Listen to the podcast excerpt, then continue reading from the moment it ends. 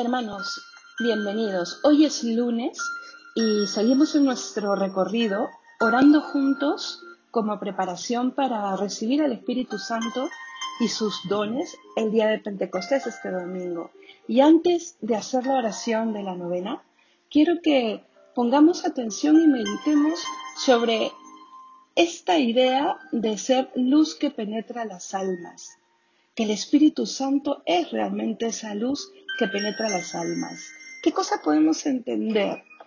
Bueno, muchas cosas, pero sobre todo quiero que reflexionemos en esto de que el Señor, al vivir dentro de nosotros, lo ve y lo transforma todo si es que le dejamos. Él quiere ser vida en nuestra alma, ¿no? El ser luz significa ser vida.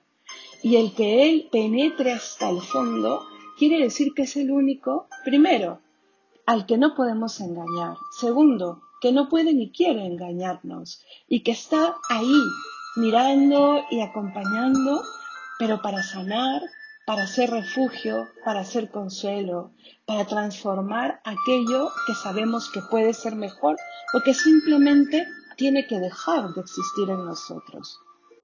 Cuando hablamos de gracia santificante, hablamos de ese don inmerecido que Dios nos da, primero para reconciliarnos y luego para asistirnos y que podamos nosotros aquí en la tierra vivir como vivió Cristo y así poder alcanzar la meta, el cielo, la santidad.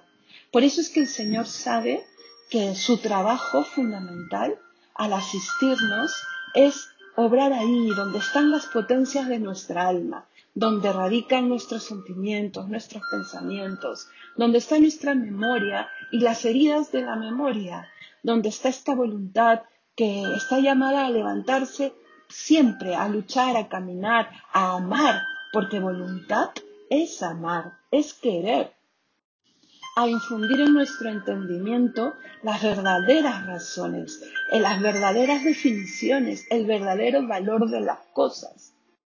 ¿No les ha pasado que cuando estamos más cerca de Dios se hace incluso más sencillo entender las cosas más trascendentes? ¿O el darle el verdadero valor a las cosas?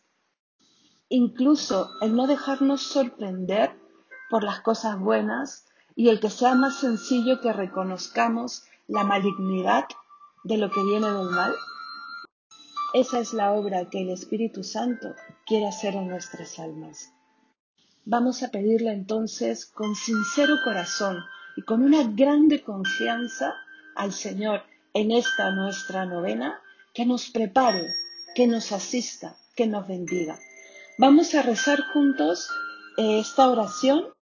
Bajadla de internet o ponen Ven Espíritu Divino o ponen secuencia de Pentecostés y la van a tener ahí y después de rezarla juntos, haremos dos peticiones. La primera, uno de los siete dones del Espíritu Santo que creamos que ahora necesitamos que se refuerce en nuestra vida.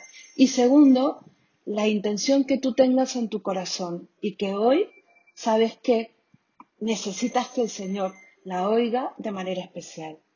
Vamos a ello entonces. Ven Espíritu Divino, manda tu luz desde el cielo Padre amoroso del pobre, don en tus dones espléndido, luz que penetras las almas, fuente del mayor consuelo.